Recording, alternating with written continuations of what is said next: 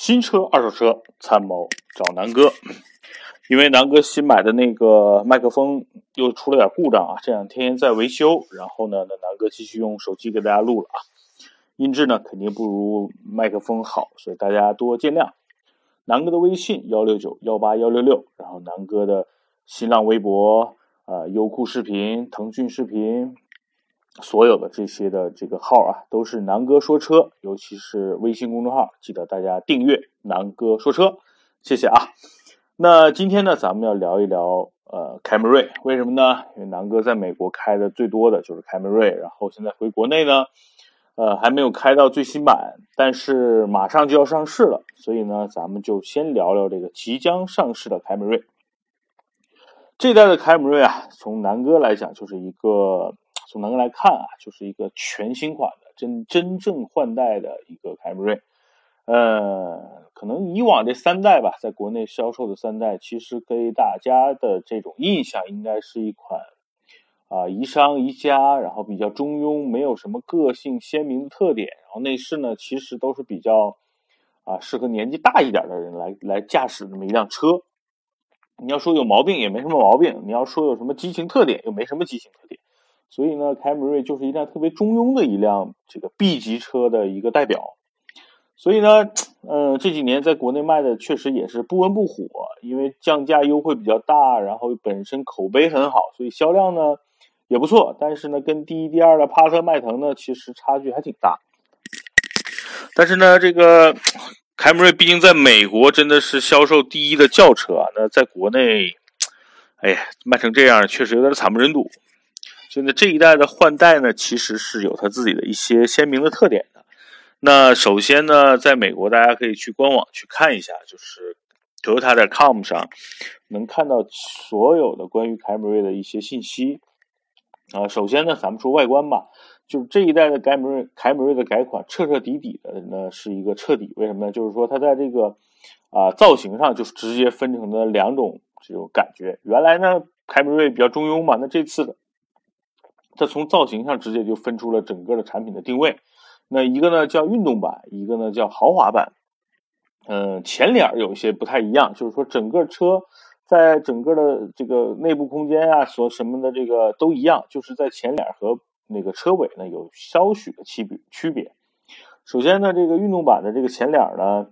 呃的这个线条有点像雷克萨斯了，有点像雷克萨斯的这个。啊，ES 系列，然后呢，尾巴呢带了一个类似像小尾翼的这么一个造型。那豪华版呢，其实它那个进气格栅呢是更大的，比较霸气。然后呢，车尾呢就和现款的凯美瑞呢其实是呃有点像的。呃，这个呢就是真的是因人而异了，可能真的有的人就喜欢那个运动型，有的人就喜欢这个豪华型。因为南哥这两天拿一些照片和咱们那个微信群里边呢这个车友聊天真的是五五开啊！就是有的人就喜欢运动版，像南哥呢就喜欢这个豪华版的造型。这就是一个这个车的外形。那内饰呢，真的跟上一代比，真的是一个质的飞跃。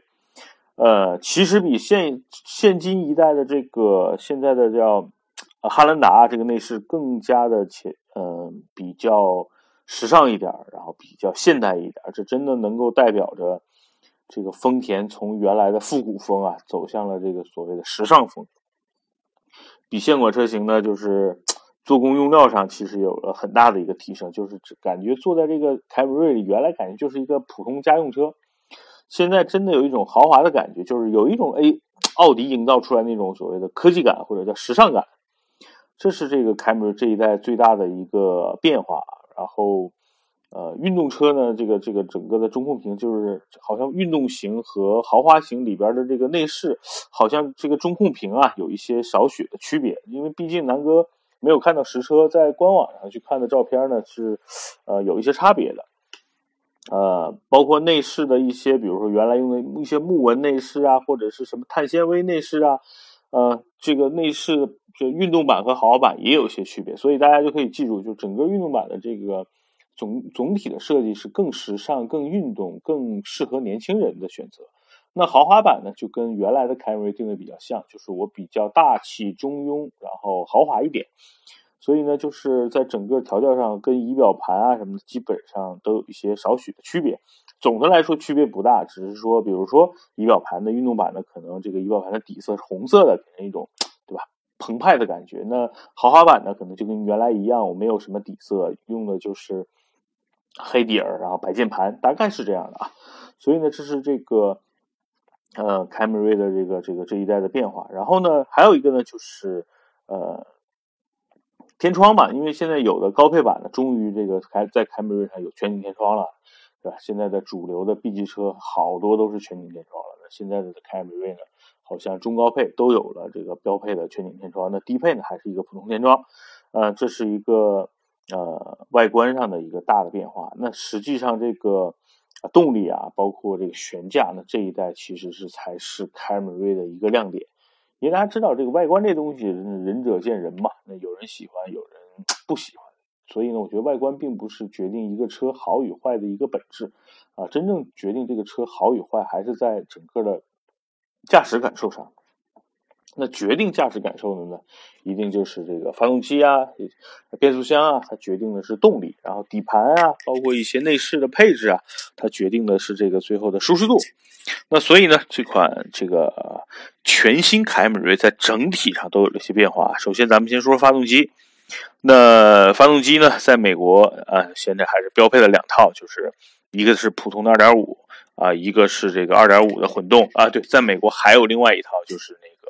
呃，三点五的 V 六版本啊。在国内呢，我不知道会不会有那个二点零升版本的这个车出现。那正常的应该就是二点五升的标配，然后呢还有一个就是二点五的一个混动。那这一代的发动机呢，用的是自然吸气发动机，然后啊所有的功率啊参数啊，真的是在这个地球上就是正常的二点五自然吸气发动机里边的，应该算是呃。名列前茅了啊！因为这个马自达也自称自己的2.5自然吸气吸气是全世界最好的。那其实丰田这款呢，他们两个整体来说，产啊什么压缩比呀、燃料燃料的这个充分的燃烧比啊等等都差不多啊。所以真的是在这个地球上，这款2.5自然吸气发动机已经算是一个极品了啊，在各个方面就比原来的2.5大概提升了百分之三十到四十，这是官方的数据啊。所以呢，我觉得发动机确实比上一代提升了，燃燃油经济性也有更好的提升，然后动力有更好的输出。与之匹配的呢，就是爱信最新的八 AT 的手自一体变速箱。然后呢，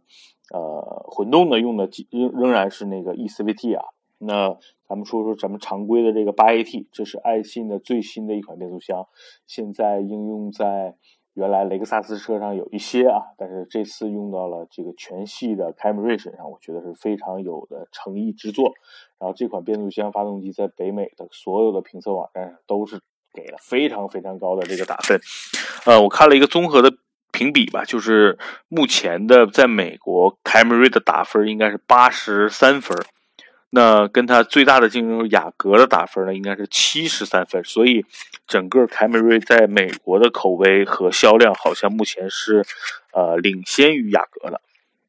所以大家不用去继续去担心，哎呀，二点五的自吸是不是干不过二点零 T 呀，或者是这个啊一点五 T，所以不用担心啊，真的是丰田在这个发动机上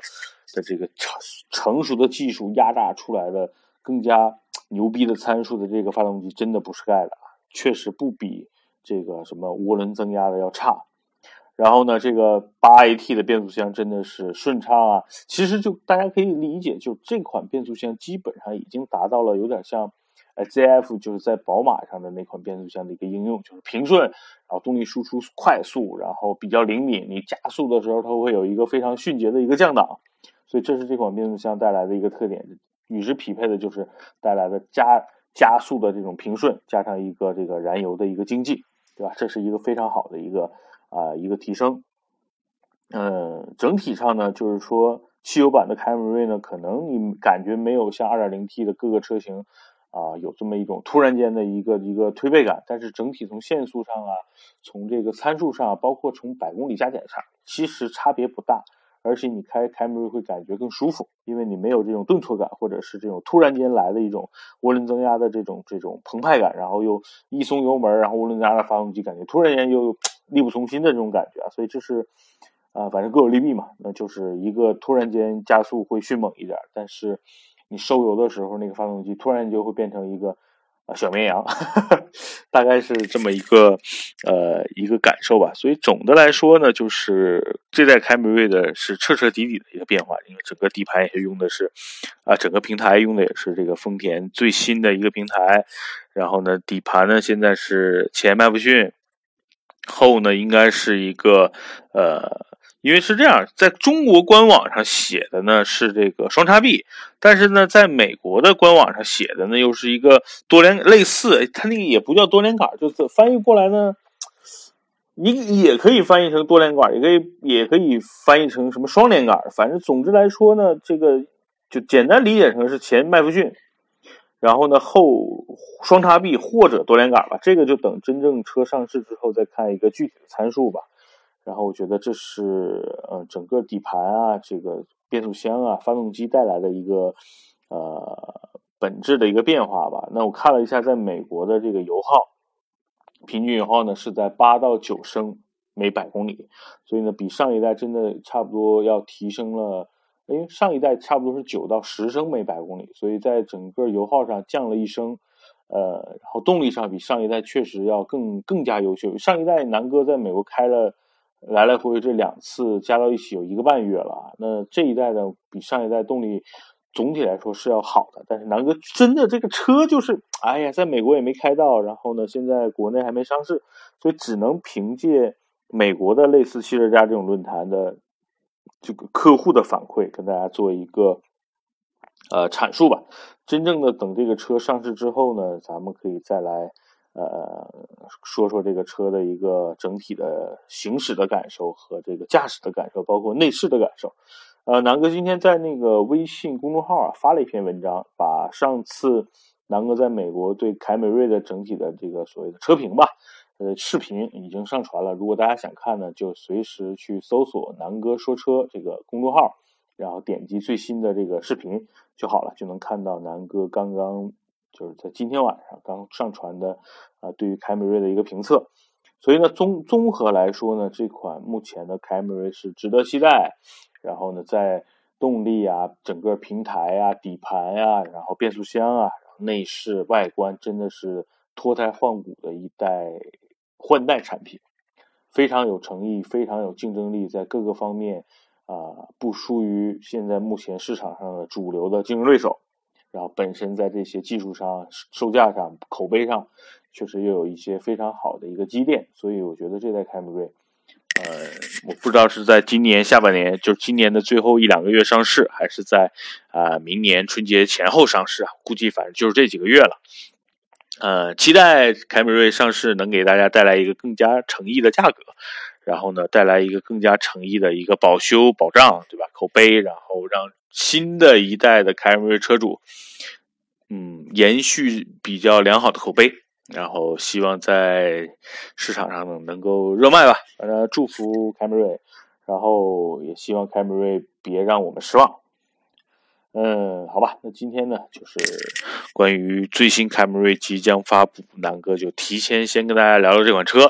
然后真正这款车上市之后，然后南哥再给大家做真车的这个实测的一个解说。好吧，那今天的节目呢就到这儿，然后祝大家新的一周工作愉快，